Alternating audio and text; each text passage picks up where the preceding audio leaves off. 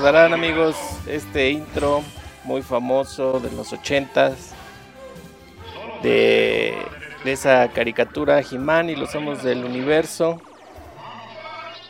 Este, eh, pues esta serie, esta serie He-Man es un personaje de ficción dentro del universo los Amos del Universo pertenece al universo de ese cómics desde que esta compró el personaje. Eh, eh, eh, em, en la mayoría de las variaciones es el alter ego del príncipe Adam de la casa de Randor. He-Man, sus amigos y también con la colaboración de su hermana Shira, quien vive en otro planeta, ambos tratan de defender el reino de Eternia y los secretos del castillo de Grayskull, de las fuerzas de Skeletor y también de Hordak. Eh, las características de He-Man. Cuenta con una fuerza sobrehumana que deriva de los poderes mágicos en el castillo Grayskull. Cada vez que el príncipe Adam tiene la espada del poder en alto y proclama por el poder de Grayskull. Yo tengo el poder, está dotado con fabulosos poderes secretos y se transforma en He-Man, el hombre más poderoso del universo. El alcance de su fuerza es desconocido, pero en una ocasión fue capaz de levantar el castillo de Grayskull y lanzarlo a través de una puerta dimensional. He-Man también ha demostrado su fuerza levantando montañas y lanzándolas hacia un, hacia un objetivo determinado. What the fuck, no pensé que hiciera eso. en el episodio She Demon of Pant- Pantos, demostró ser la única persona capaz de romper po- Pothanium, eh, indicada por Man at Arms como el metal más fuerte del universo. Ah, mira, ni el Adamantium, ni el Vibranium. En los cómics se mostró capaz de ir de uno a uno contra Superman. What the fuck. Aunque es el Superman, aunque es el Superman del arco recurrente de DC Comics conocido como Nuevo 52. O sea que es un cierto Superman, ¿no? No es este, digamos, Superman, Superman. He-Man es un personaje en gran parte no violento, utilizando la fuerza como último recurso, usa con frecuencia su intelecto y prefiere ser más astuto que sus adversarios. La mayoría de las ocasiones violentas normalmente consistía en romper objetos. Ok, de acuerdo con las normas de emisión de 1983 de la serie Filmation, He-Man no podía usar su espada como arma ofensiva, golpear o patear a nadie. Solo se le permitió destruir a los enemigos robóticos. Solo, solo mataba a los robots con su, con su espada. Eh, otro dato interesante aquí, eh, su muerte en diciembre de 2016 se conoció que el famoso personaje animado fue asesinado por Skeletor en las viñetas de DC Comic. Según se supo, al tomar el poder de la espada de poder, le quitó a He-Man el poder de Grayskull. Fue asesinado por el villano quien dejó cubiertas las heridas que Num-Ra le ocasionó. Nos habla aquí de la resurrección tras la caída de He-Man, Leon O ve toda esperanza perdida ya que Skeletor y Mum-Ra ven despejado su plan de dominar Eternia. Es por ello que el líder de los Thundercats regresa al tercer planeta junto al féretro en el que yace Adam. Su idea es lograr que el poder oculto de la pirámide de Mum-Ra sea suficiente para revivirlo. Si bien la acción era bien intencionada, no se podía esperar que en la guardia de un villano repleta de espíritus malignos las cosas salieran bien. Es así como el defensor de Grayskull es poseído durante su reacción y termina por desatar el combate frente al señor de los Thundercats. La lucha tiene resolución durante el mismo número, pero como es habitual, los héroes solo se enfrentan entre sí antes de un conflicto mayor. Ok, pues eso es lo que podemos encontrar en, el internet. Nos, ya nos dio varios datos, este, varios datos, pues em, en específico, eh, interesantes. Este, ¿cómo ves Downhorse?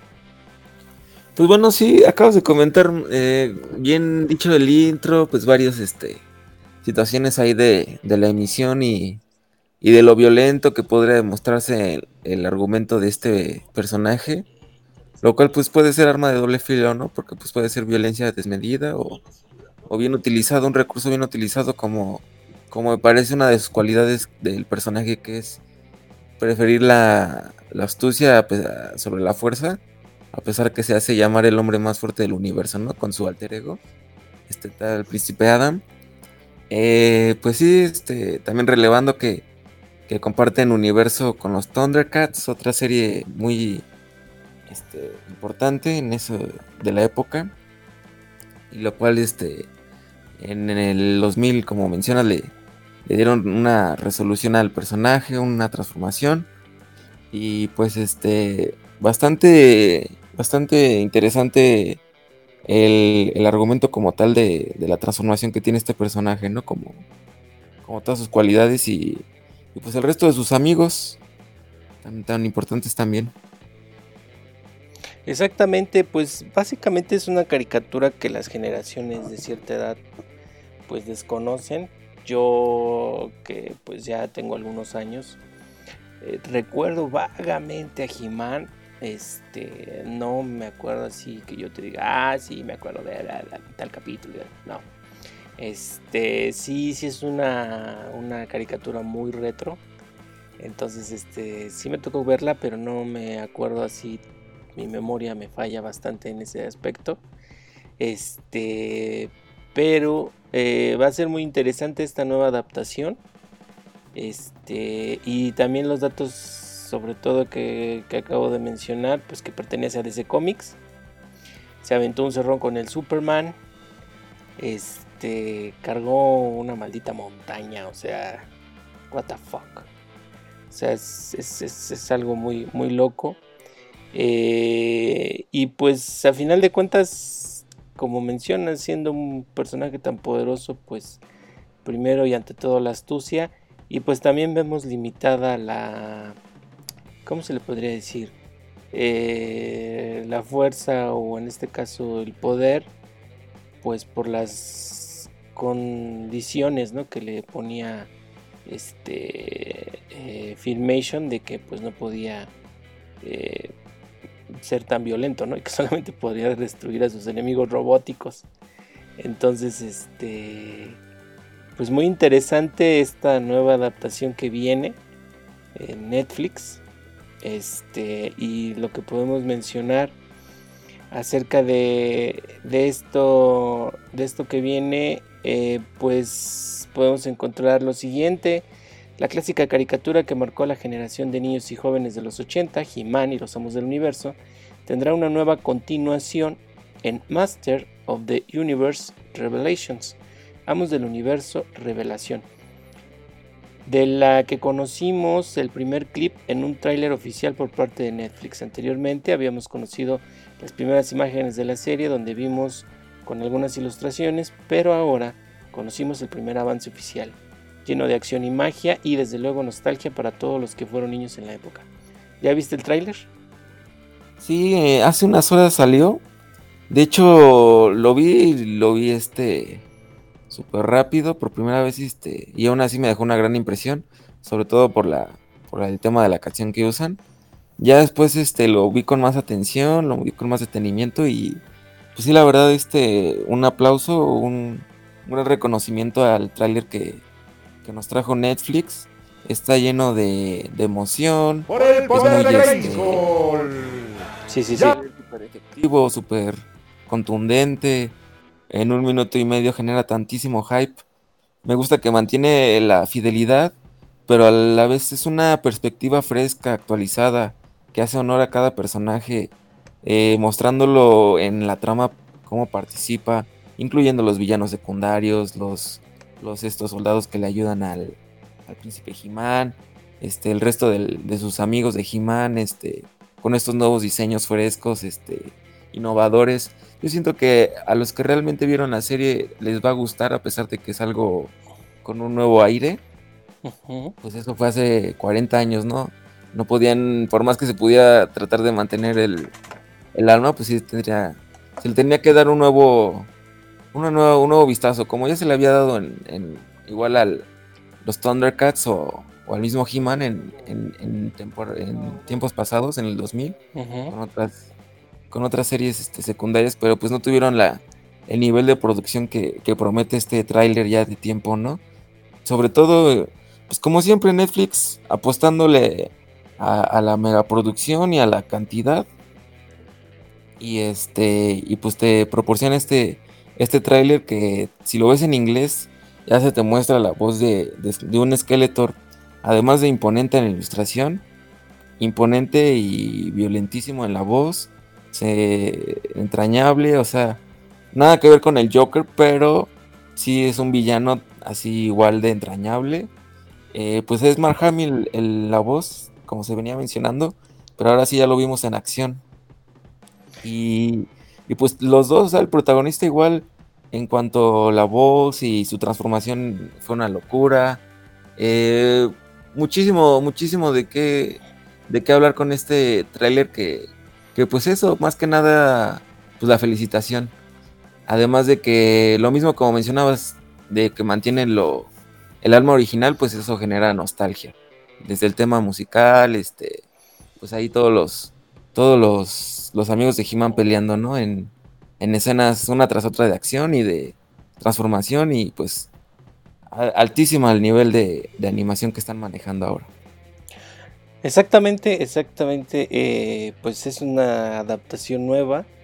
El tráiler está este, impecable, eh, muestra todo y, precisamente como mencionas, Mark Hamill en la voz de Skeletor, lo cual pues nos espera en lo que es en la versión en inglés, pues no solamente una buena producción animada, sino también pues eh, la calidad eh, en cuanto al en cuanto a la voz del, actor de Mark Hamill, así como los demás actores que, que, estarán presentes. Y pues muy interesante, ¿no? Vamos a ver una, una interpretación eh, actoral en cuanto a la voz de Mark Hamill, que quizá a lo mejor no la vimos con Joker.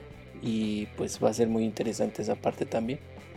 Entonces, este, de hecho, pues eh, Netflix publica el tráiler, lo publica con, con, el siguiente post que dice, este tráiler lo tiene todo. Peleas, poder, un toque ochentero, colores brillantes y, por supuesto, a Mark Hamill en la voz de Skeletor. Vamos del universo, Revelación llega a Netflix el 23 de julio. Entonces, pues ya nos soltaron el, primer bocado, este, una pequeña prueba de lo que vamos a, ver el mes que entra eh, ya en, la plataforma de, Netflix. Eh, también viene aquí eh, con la producción ejecutiva de Kevin Smith y todo el poder de School. Llega esta historia épica que retoma los sucesos de la serie de los 80. Complementó el servicio de streaming a través de su canal oficial de YouTube.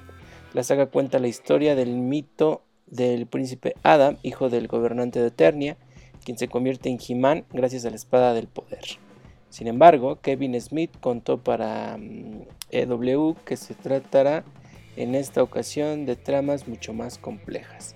Entonces, pues vamos a ver un desarrollo del personaje quizá que va a trascender, mm, que va a trascender a comparación de lo que vimos, pues este, pues en, hace 40 años, ¿no? Vamos a ver qué, qué, nueva versión de he nos presentan. Eh, viene aquí también la primera parte de, digamos, del universo Revelación, la nueva serie animada que sigue de los acontecimientos de He-Man y los amos del universo. Bueno, aquí ya nos están planteando que va a ser después de los acontecimientos de, esa parte, de esa, mm, ¿cómo se le podría decir? Este, primera versión de los 80. Eh, se estrenará el próximo 23 de julio en exclusiva por la plataforma de streaming Netflix. eh, pues necesitarán su suscripción amigos. Si es que todavía no tienen Netflix, pues pueden este, ir viendo su suscripción. La noche cae otra vez sobre Eternia y la batalla final entre He-Man y Skeletor parece estar muy cerca. Nueva saga animada del guionista y director Kevin Smith.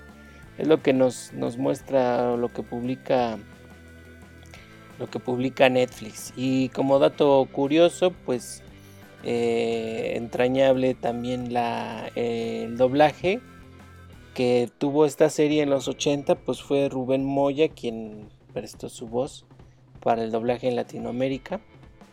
Eh, este personaje, vamos a, ponerlo aquí en, este en pantalla, denme un segundo. Vamos a poner aquí este amigo. Bueno, dato curioso en lo que la producción aquí lo, va este, poniendo. Este cuate hace la voz de He-Man, pero también hace algunas otras voces que todos ya hemos escuchado. Eh, es, la voz de Shen Yu en Mulan, el malo, el que dirige a los unos. Es la voz de Ronan el acosador en Marvel, ¿te acuerdas? En la de Guardianes de la Galaxia, de Ronan. Eh, sí, sí, sí, lo recuerdo muy bien. Excelente actor de doblaje Rubén Moya. Me parece que también es Morgan Freeman, ¿no? Famosísimo. Es este Lucius Fox en Batman. Este, la voz de Morgan Freeman como Lucius Fox. Es el emperador Sark en Toy Story 2. Es una voz de, la eh, infancia. Y Cobra, Cobra Bubbles en Lilo y Stitch. Aragog en Harry Potter es la araña gigante que sale en, en Harry Potter. Es Jack Palance, de la voz del que hacía Ripley, el programa de Ripley. El programa de Ripley. Eh, y es este pues un poquito más ya hacia lo que es eh, parte de lo que es este el, anime Amida, Amidamaru en Shaman King. Entonces vamos a ver si ya tenemos lista. Este. La producción ya tiene lista. Eh, lo que lo que teníamos aquí. ¡Ya tengo el poder! Ahí lo tenemos como He-Man. Shenyu.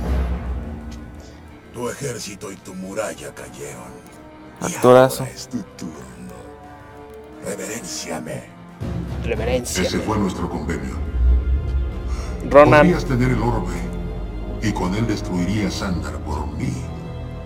Sin embargo, Ahora que sé que contiene una gema del infinito, a ver si lo entiendo. Usted cree que su cliente, uno de los hombres más ricos y poderosos del mundo, es un vigilante que pasa las noches golpeando a miembros de la mafia con sus propias manos? Lucius Fox. ¿Y usted se propone chantajear a esa persona? Habrá que verla dos veces en cada idioma. No me rendiré es el emperador Sark. Yo soy tu padre. Oh, Ese es mi muchacho. Buenísimo. Ese es este Cobra Bubbles en, en Lilo y Stitch. Ni un tache, la verdad, en sus personajes. Muy, muy buena, muy buenas interpretaciones, muy buena muy bien pensado, señor Winkles. Muy buena calidad. Políticamente acertado, señorita Lawrence. Es otro personaje de otra ¿Qué serie compañía sigue? Este es solo un informe preliminar, señor Matthews. Las empresas que han tenido avances pues no una deben voz tener súper problema. entrañable, súper conocida. Howard Hughes logró lo que quería. Ese es El este Jack Palance volar. de Ripley. Pero después de este breve instante, jamás volvió a volar. Hughes Claro era un sí. hombre impenetrable y Y así- misterioso. Con sus trivias y antes de los comerciales. fueron las razones verdaderas. Exactamente. ¡Por el poder de! He-Man.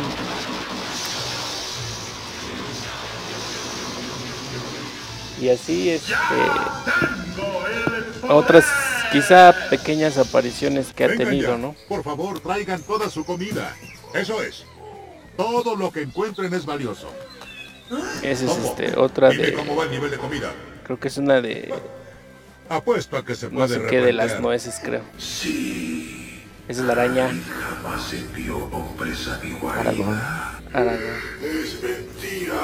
Hagrid jamás abrió la Hagrid. cámara de los secretos. Con que la pelea entre chamanes, me pregunto qué clase de pelea será. Y así, Supongo que usted sabe que como espíritu Así tenemos este, pues, esta calidad de actor que, que dobló a He-Man en, en, en, esa en la serie de los, de los 80 en aquella época. En aquella época y pues este pues interesante. Como dices habría que ver la versión en inglés habría que ver la versión en español. Eh, cuál convence más cuál gusta más esperemos que no nos falle Netflix con la con la versión la este con la versión latina. Que sea una muy buena este pues una muy buena muy buen doblaje no sí esperemos que sea una, una muy buena obra de doblaje con respecto a los más personajes pero pues hermanos de este actorazo Rubén Moya ya quedó la voz principal lo cual pues era de lo que más preocupaba no y que en manos ahora de, de la escritura y todo este guion eh, de Kevin Smith, un super friki amante nostálgico. Eh, pues yo espero que, bueno, no espero, yo estoy seguro que va a ser un éxito total. Lo que sí espero es que tengan pensado hacer muchas temporadas. Exactamente, vamos a ver este qué tal. Así que ya saben, el próximo 23 de julio en Netflix vamos a estar este vamos a, a estar escuchando pues este intro o uno remasterizado. Lo más seguro es de que sea remasterizado porque según ya no, son los no somos del universo, pero ya estaremos viendo a ver qué. Vendría siendo el de los primeros hits de superhéroes para Netflix. Exactamente, ¿no? Y lo más chistoso aquí es de que este pues tomando una fórmula conocida, ¿no? La nostalgia, retomando los 80 y, los 80.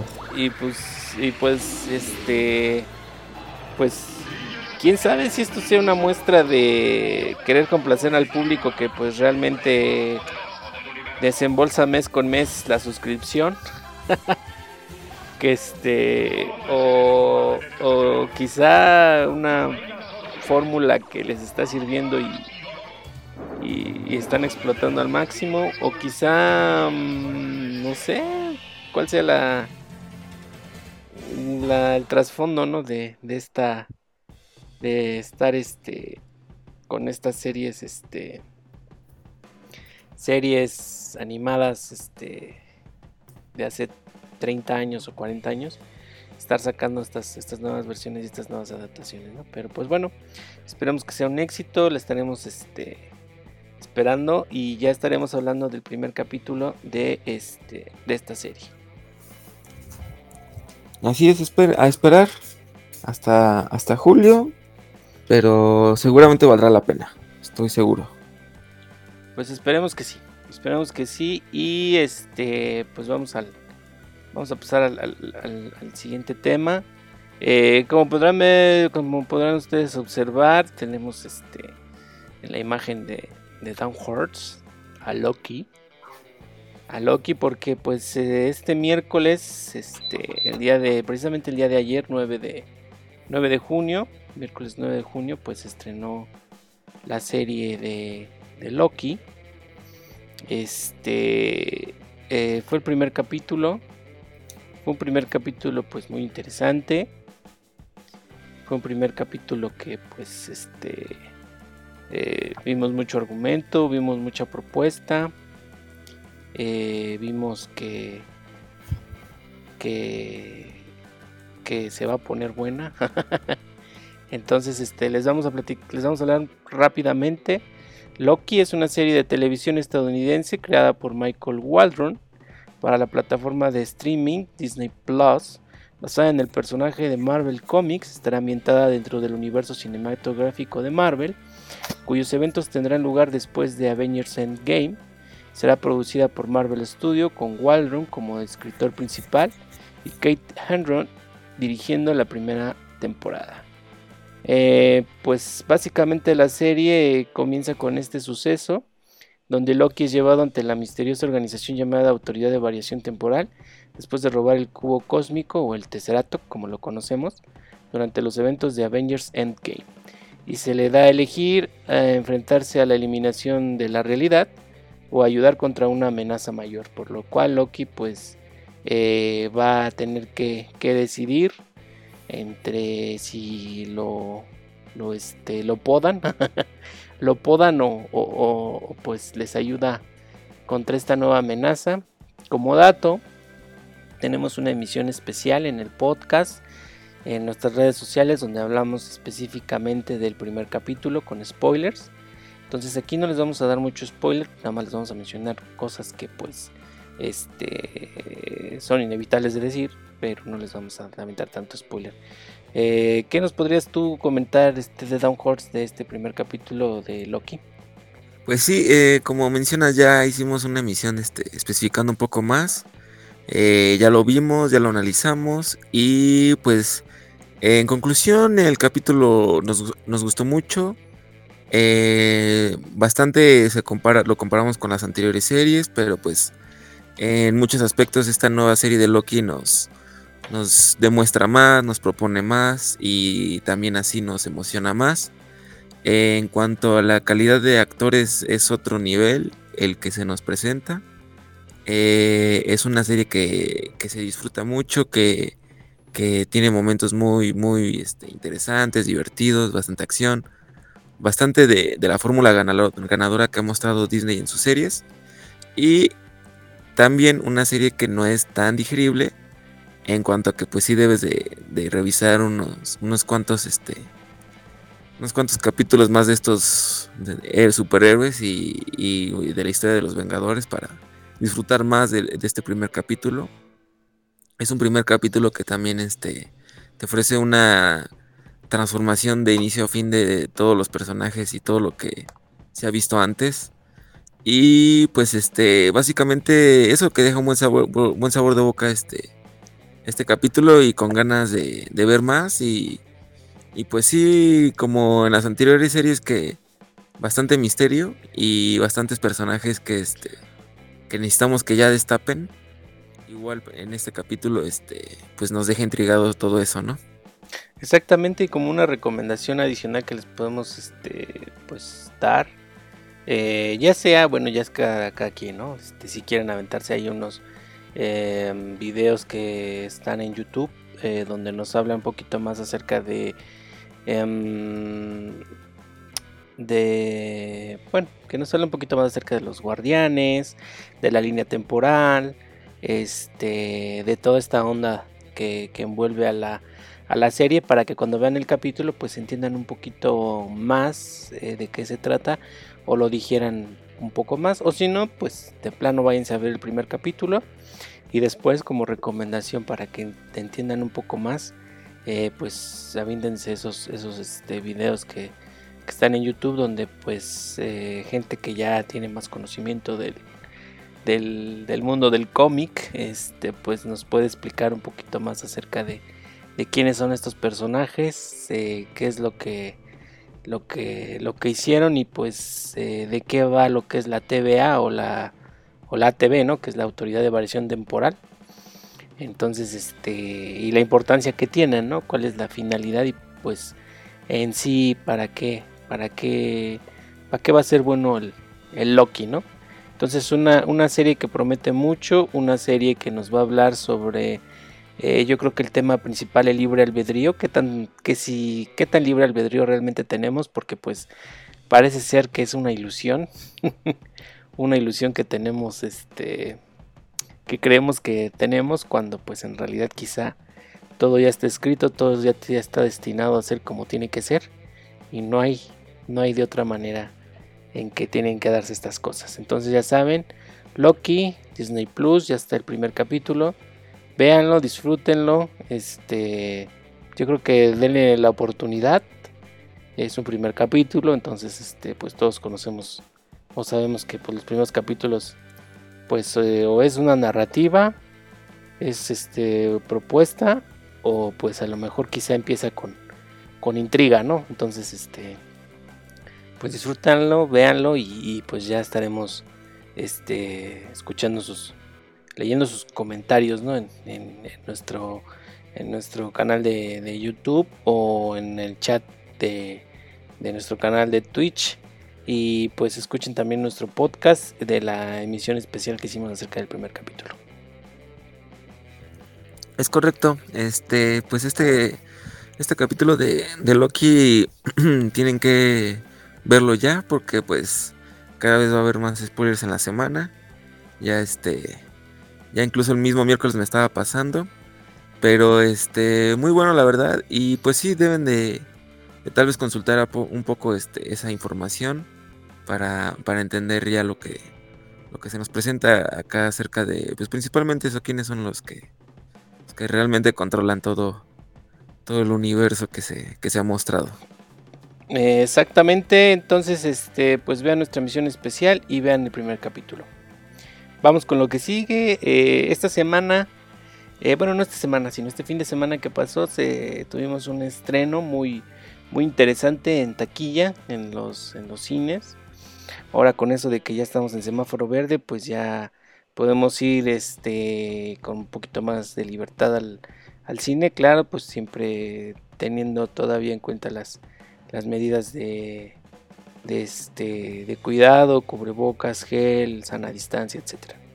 El conjuro de Conjuring The Devil Made Me Do It, también conocida como El Conjuro 3, El Diablo me obligó a hacerlo. Entonces, este, no, este, eh, bueno, ¿qué encontramos sobre esta película? Es una película estadounidense de terror sobrenatural dirigida por Michael Chávez a partir de un guion de David Leslie Johnson McGoldrick la película es una secuela de The Conjuring de 2013 y de Conjuring 2 de 2016, siendo así la octava entrega de la franquicia de Conjuring Universe. Patrick Wilson y Vera Farmiga eh, vuelven a interpretar sus papeles protagonistas como los investigadores paranormales Ed y Lorraine Warren, con James Wan y Peter Safran coproduciendo el proyecto.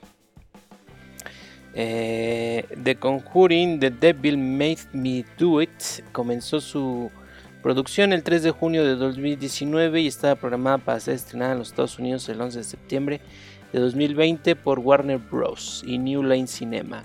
Pero pues como todos sabemos, a causa del COVID, pues eh, se retrasó la, fecha de estreno hasta el 4 de junio de, este 2021. Vamos a hablar un poquito de qué trata la película. Este, así es de que, pues, esperemos que no les spoilemos tanto. Eh, pues miren, eh, lo que encontramos aquí es lo siguiente.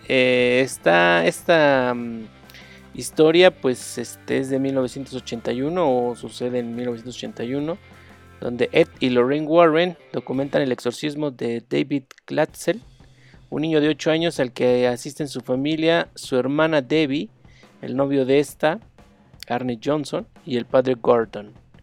En la ciudad de Brookfield, Connecticut, durante el exorcismo, Arne eh, invita al demonio a entrar a su cuerpo en lugar del de David. Es testigo, es testigo de cómo el demonio se transporta del cuerpo de, de David al de Arne, mientras este sufre un ataque al corazón y es trasladado a un hospital en estado comatoso. Eh, pues aquí ya nos está hablando que, todo esto se, va a dar en, lo que es este un, eh, exorcismo. Eh, ¿Qué más dice? Al mes siguiente, Ed se despierta en el hospital y le revela a Lorraine que fue testigo de la entrada del demonio en el cuerpo de Arne. Ella envía a la policía a la casa de los Gladstone y les advierte que allí ocurrirá una tragedia. Arne y Debbie regresan a su apartamento situado encima de una perrera donde trabaja Debbie. Tras sentirse mal, Arne asesina a su casero, eh, Bruno, Bruno Souls, apuñalándolo 22 veces bajo la influencia de una posesión demoníaca. Con el apoyo de los Warren, su caso se convierte en el primer juicio por asesinato en Estados Unidos en el que se, en el que se alega la posesión demoníaca como defensa lo que da lugar al inicio de una investigación sobre la posición original de David. Más tarde los Warren descubren una maldición satánica transmitida a través de un tótem de bruja y se reúnen con Kastner, un antiguo sacerdote que anteriormente trató con la secta de los discípulos del carnero. él les dice que un ocultista había dejado intencionalmente el tótem, lo que provocó la creación de una maldición sobre los Glatzel, causando la posesión de David. Pues aquí básicamente lo que vamos a ver en esta película pues, es el desarrollo de todo esto, ¿no? De cómo, cómo van a llegar al fondo de, de la posesión, este, de cómo fue que llegó la maldición a la familia y pues todo lo que nos van a mostrar ahí este, en, esta, en esta entrega del Conjuring. Interesante que en la dirección ya no está James Wan, sin embargo lo tenemos pues en la coproducción. Entonces habría que ver qué giro, qué giro nos va a dar este, este Conjuro 3, eh, ya que James Wan pues no está en la, en la dirección como tal, ¿no? ¿Qué opinas este, de Downforce? Es correcto, desde que comenzaste a mencionar este, la participación de las personalidades que, iban a, estar a cargo de esta entrega filmográfica, pues eh, primer punto a notarse tiene ese que no ahora no tenemos a James Wan en la en la dirección, lo cual este pues siempre había, habíamos visto lo que él quería que, que viéramos, ¿no? A través de su lente de, director. Ahora está en la coproducción. Pues este, habría que ver cómo, cómo resulta esta propuesta nueva. Eh, me parece que, que, va bastante bien en cuanto a la complejidad del argumento. O sea, no se oye como una película que, que es sencilla de que se exorcizó el vecino a, a solucionarlo y ya, sale el día. Sino que pues iba a tener este bastante entremarañado ahí de, situaciones, algunos giros dramáticos. Eso, eso me llama la atención. Pues para una, película de terror este, no es tan común. No, no hablando así de las películas que, a las que nos tiene acostumbrados el conjuro verso. Y pues yo espero que, que le vaya bien en taquilla para, para que siga habiendo entregas de este tipo. Y, y pues la verdad es de las sagas de terror de los últimos años que, pues me han tenido ahí pendiente. Eh, tal vez ha tenido tropiezos, habría que mencionarlo, pero pues más aciertos que, que taches, yo pienso. Y esperemos este sea un acierto más y, y pues nos tenga ya asustados el conjuro.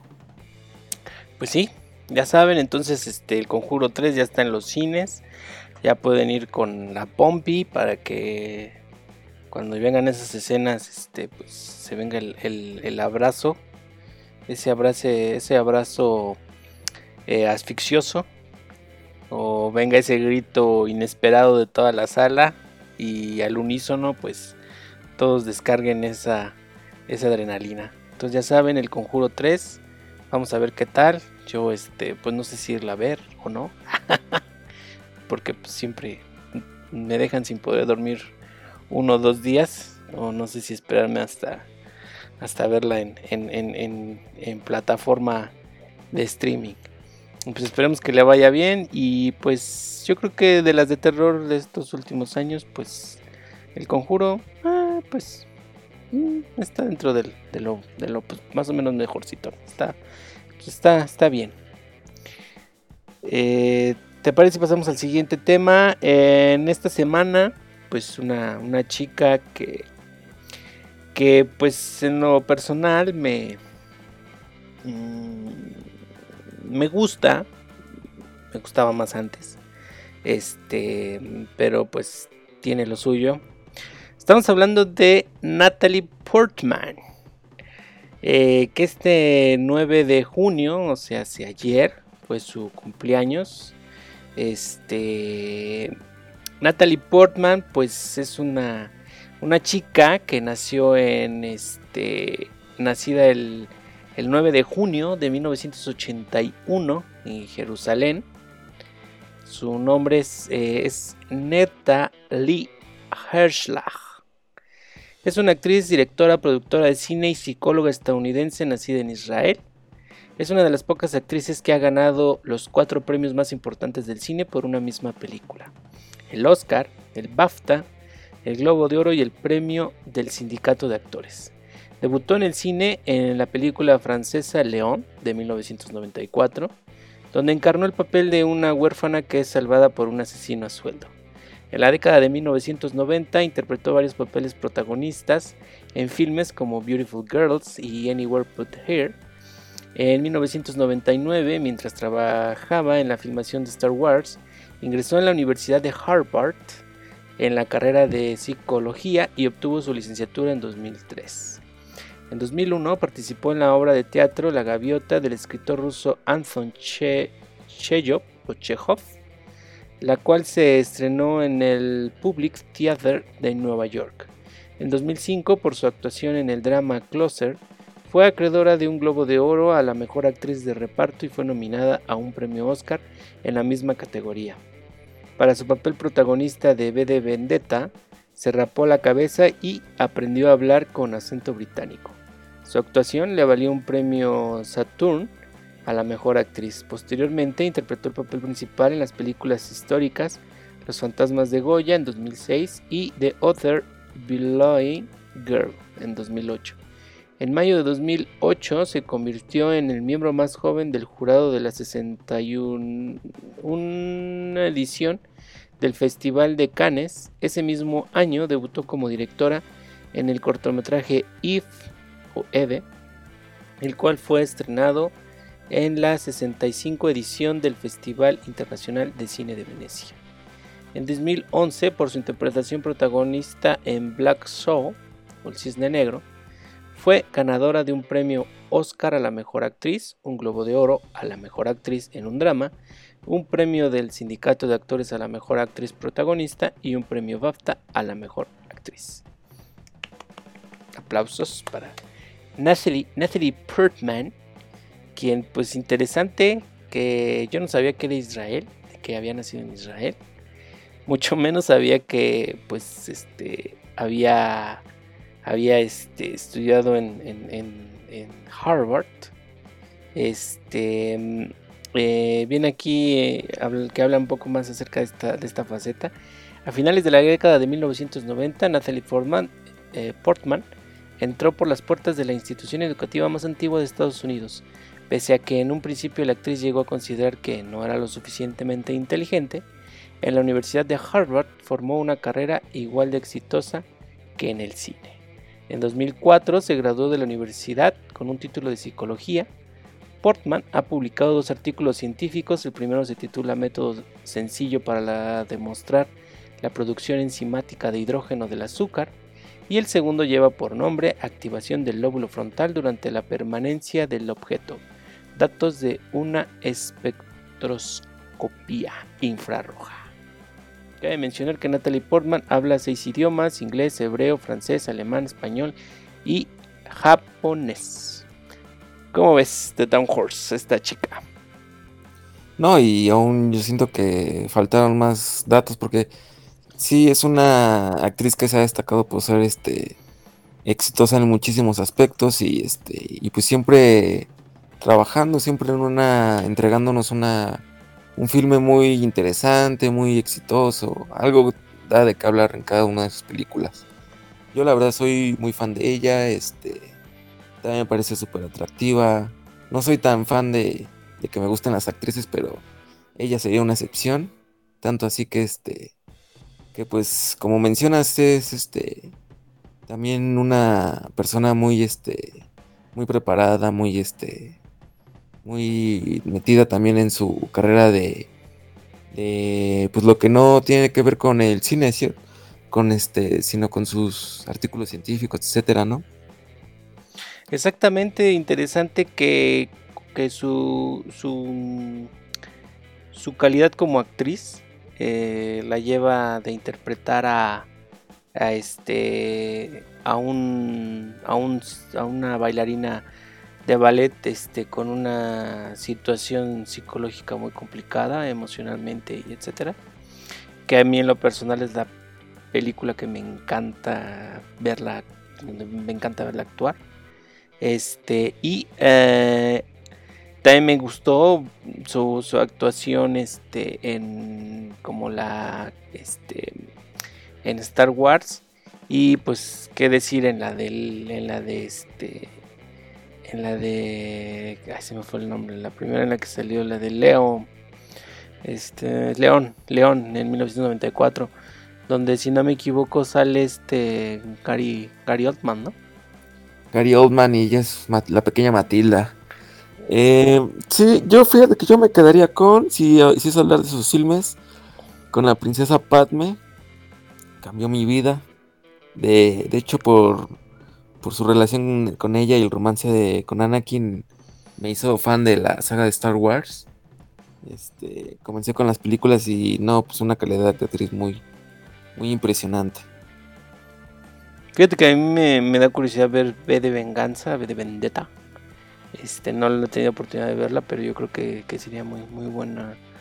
Muy bueno ver qué, qué tipo de, actuación nos, nos, ofrece ahí en esa película, ¿no?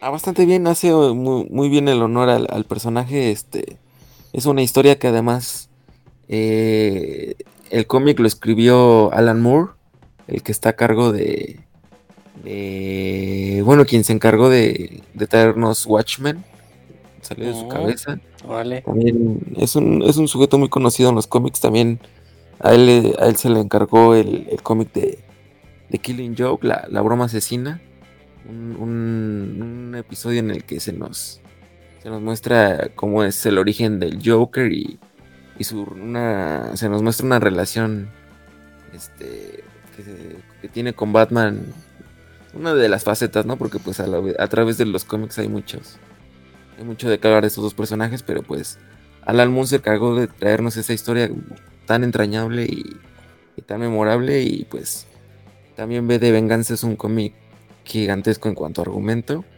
Y Natalie al llevarlo al, a, la, a la pantalla grande pues lo hace de manera excepcional puesto que pues luego los cómics en, el cine se ven absurdos y no es así con, esta gran actriz.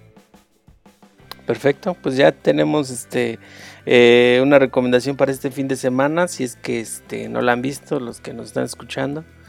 Eh, de, de, Vendetta, así como pues otras otras este tantas películas donde donde podemos ver a, a esta a esta a esta actriz que talentosa, eh, inteligente y pues con muchos, con muchos, este, muchas cualidades este, interesantes.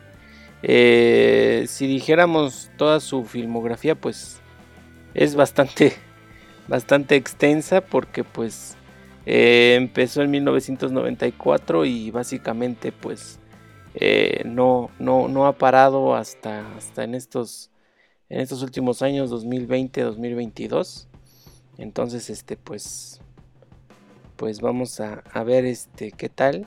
Eh, igual y podríamos este, mencionar eh, algunas pues em, las últimas yo creo más más sonadas. Podría ser en 2012 Avengers eh, Thor el mundo oscuro. Que la veremos en un futuro en las, en las entregas fílmicas de Thor Exactamente. Uh, Jackie, donde hace a Jacqueline Kennedy. Este, mm, yo creo que la otra podría ser. Esa es de las que también quiero ver y no me puedo perdonar no verla. Porque te digo, soy gran fan de esa actriz. Eh, Jackie. Jackie. Este, la otra podría ser.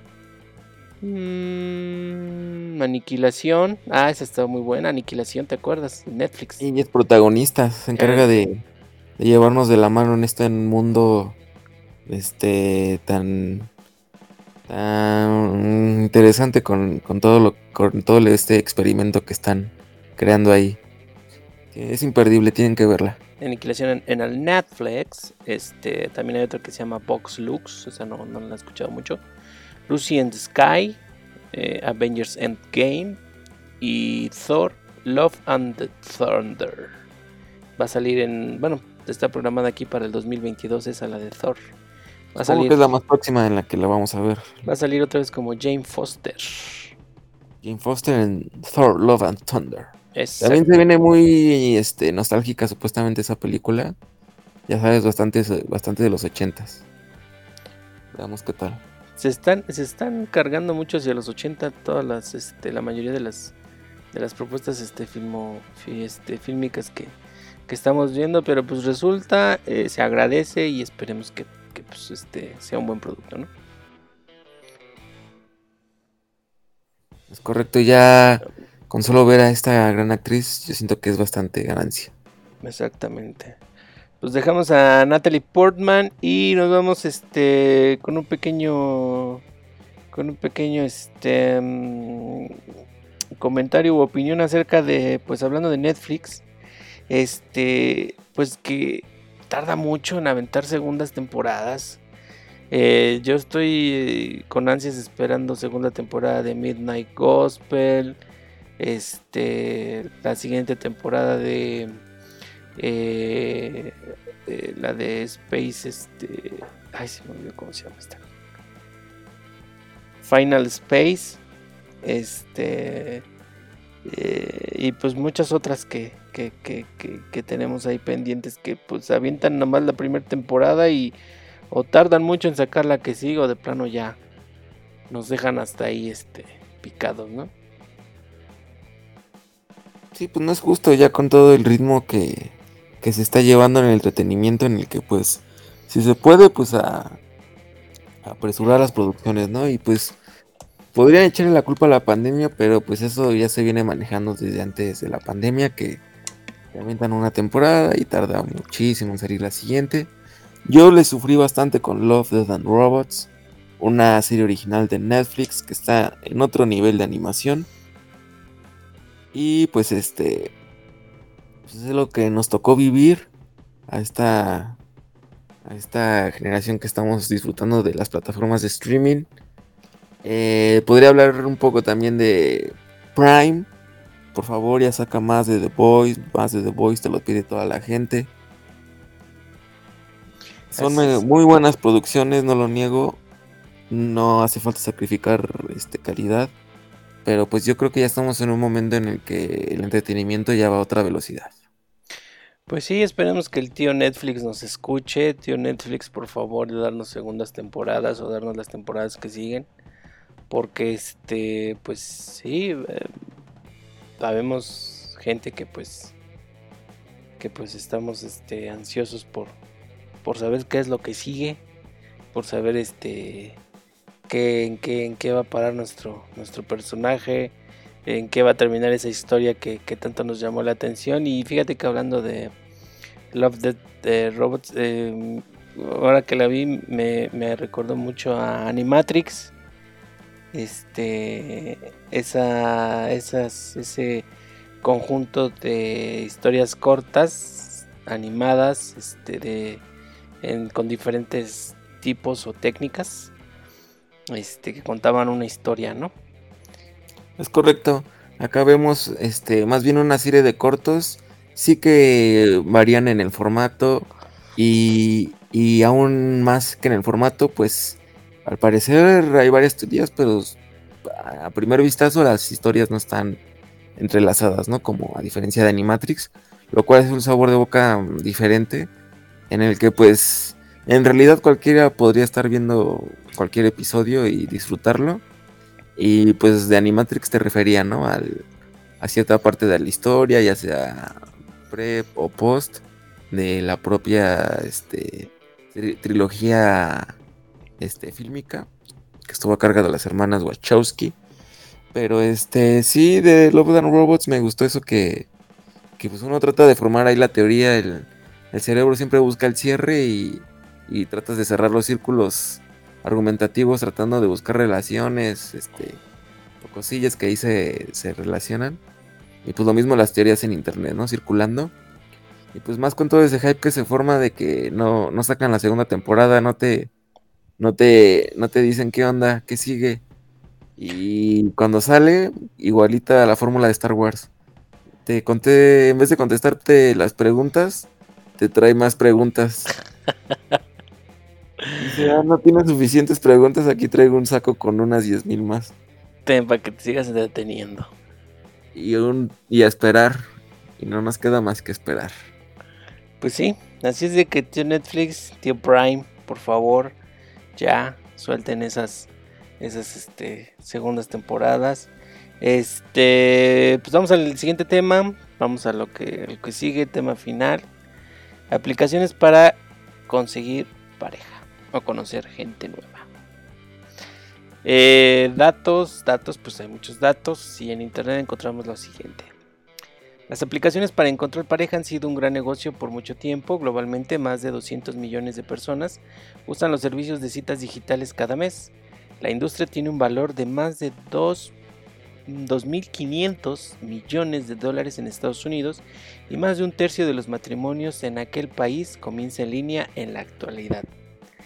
Mientras Tinder continúa dominando el mercado con 50 millones de usuarios activos, las aplicaciones competidoras han intentado encontrar un punto diferencial. En Bumble, las mujeres hacen el primer movimiento. En Hink eh, o Hinge, conoces a amigos de amigos. En Happen o Happen, haces match con personas con las que te has cruzado en la vida real. Pero ahora, en un mercado cada vez más saturado, una nueva generación de aplicaciones está yendo un paso más allá, dirigiéndose a requisitos específicos que reducen el universo posible drásticamente. Eh, pues buscando un, un, diferenciador más que nada, ¿no? Es lo que nos está aquí mencionando. Dice también, ciertamente hay demanda para aplicaciones que están dirigidas a los grupos demográficos más privilegiados. De Inner Circle una exclusiva aplicación lanzada en Ámsterdam en 2012. Ahora se encuentra activa en 30 ciudades y tiene 1.4 millones de miembros. Los usuarios son filtrados a través de sus cuentas de Facebook y LinkedIn antes de que se les permita unirse, a pesar de que los criterios de selección siguen siendo un secreto muy bien guardado. No es así con Luxury, una aplicación de citas para los super ricos donde se les pide o donde se le pide a los usuarios verificar sus ingresos mediante, un, mediante el envío de sus reembolsos de impuestos. Debes ganar más de 200 mil dólares para ser seleccionado. De hecho, hay una aplicación de citas para todos. Eh, viene aquí como, como argumentando. A ver, a ver, a ver. A ver. Eh, investigar. es un hecho de relación. Es un bueno, esto ya es como que información más, más, este, más detallada. Pero eh, lo que nos está eh, mencionando aquí este artículo es que eh, lo de hoy es este proponer aplicaciones más específicas y cerrar esa brecha entre entre la gente que pues tiene esas este esas cualidades o esos gustos más marcados, ¿no? Este, no, pues a lo mejor a mí me gusta, este, soy vegano. Ah, pues entonces vamos a, hacer que hagas match con personas veganas, ¿no? Este, no, pues yo vivo en este, en el, en el campo y me gusta en el campo y yo quiero conocer gente del campo. Ah, bueno, pues entonces, o sea, como que están buscando ese diferenciador para hacer más de nicho estas aplicaciones y evitar este pues que hagas match con con quizá este persona que con personas que quizá tengas uno dos o tres eh, intereses eh, que comparten pero que sin embargo pues eh, la gama en sí de sus gustos y de su personalidad pues quizá no, no sea tan, tan compatible, ¿no? Ese es el principal, podría decirse, este un mm, obstáculo que quieren eh, como eliminar y pues para sobresalir, ¿no? Entre el resto de sus competidoras aplicaciones.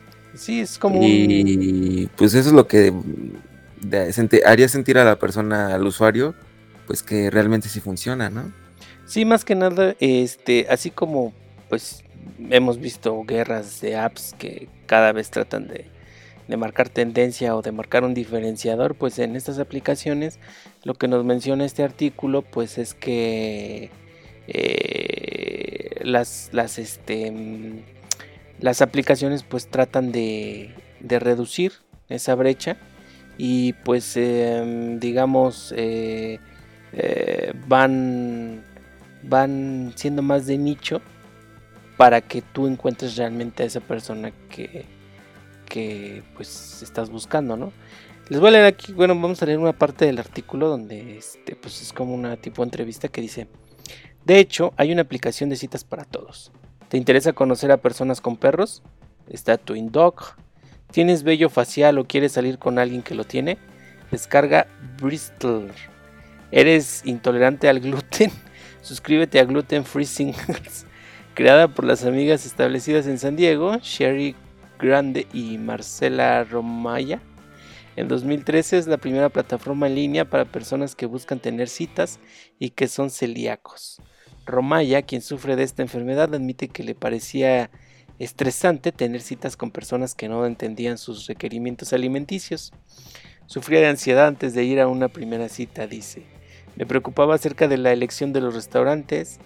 ¿Tendrían opciones libres de gluten? ¿Tendría que explicar por qué no como gluten? Daría la impresión de ser una persona cara de mantener. Después de investigar un poco, la pareja descubrió que el 1% de la población de Estados Unidos, aproximadamente 3 millones de personas, son celíacos y muchos más estaban optando por consumir alimentos libres de gluten. Su sitio tiene ahora 36 mil miembros en todo el mundo. Más y más gente está eligiendo las aplicaciones de citas de nicho por encima de las tradicionales, añade Romaya. Es un hecho que las relaciones duran más cuando los involucrados tienen estilos de vida similares.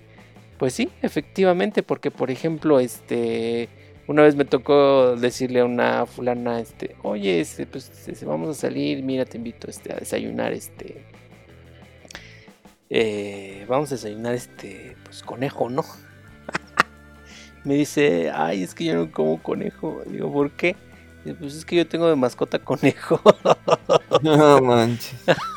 Le digo, ay, bueno, pues entonces, este, pues comemos otra cosa, ¿no? Entonces, este, pues interesante, ¿no? Este artículo que, que nos habla un poco de, pues, hacia dónde, hacia dónde están yendo o hacia dónde ya están más dirigidas estas aplicaciones de, de citas, ¿no? Entonces, este, como, pues, dice la chica, ¿no? O sea, yo soy celíaca y pues tengo que comer cosas libres de gluten, no por porque sea yo eh, de cierta manera, sino sí que pues, es una enfermedad. Entonces, pues es un poco, pues como dice ella, ¿no? Estresante, de dónde vamos a ir y todo.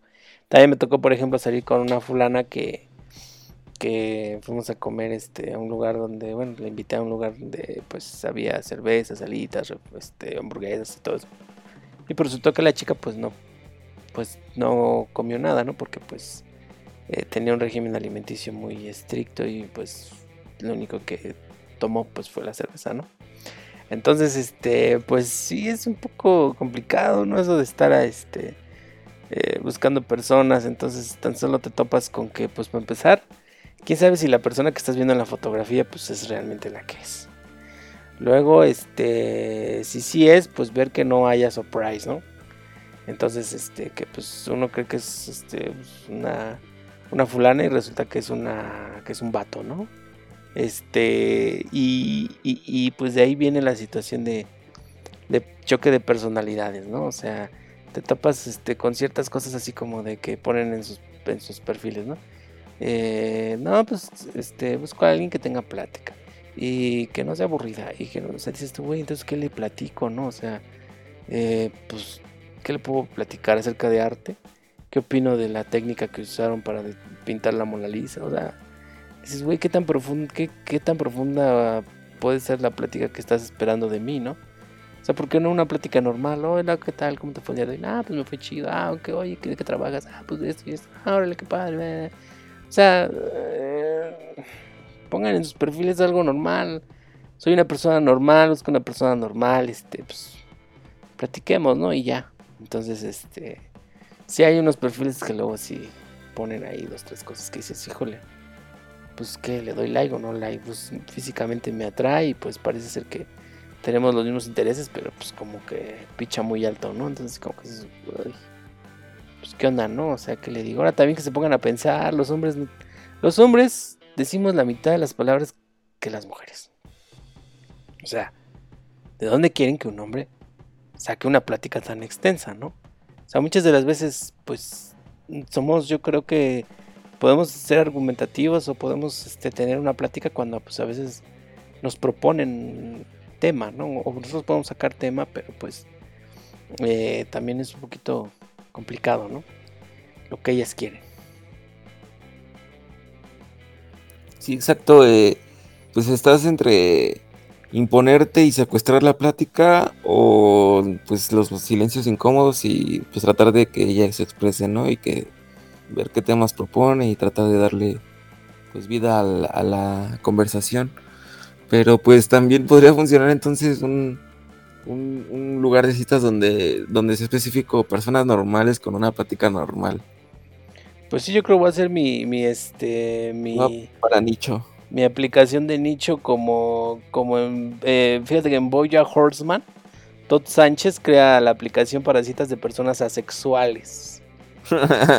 Entonces, este pone ahí amor garantizado. Dice.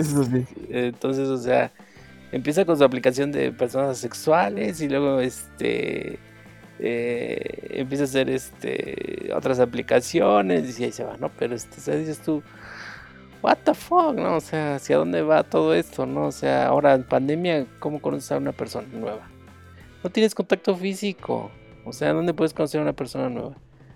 O sea, dices tú, bueno, que vamos a recurrir al Tinder, ¿no? Ya estás ahí dándole like, like, like. Y que si quieren, este, que si las contactas, que tienes que seguirlas. Que si, que si y luego les mandas mensaje y no te contestan.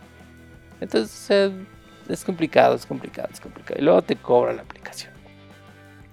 Entonces, este, pues, que no debes de pagar, ¿verdad? Pero bueno. Este, hay cada cosa que te encuentras ahí que, bueno, dices, no sé si estoy mal yo, no sé si estoy mal las otras personas del otro lado, no sé qué demonios está pasando.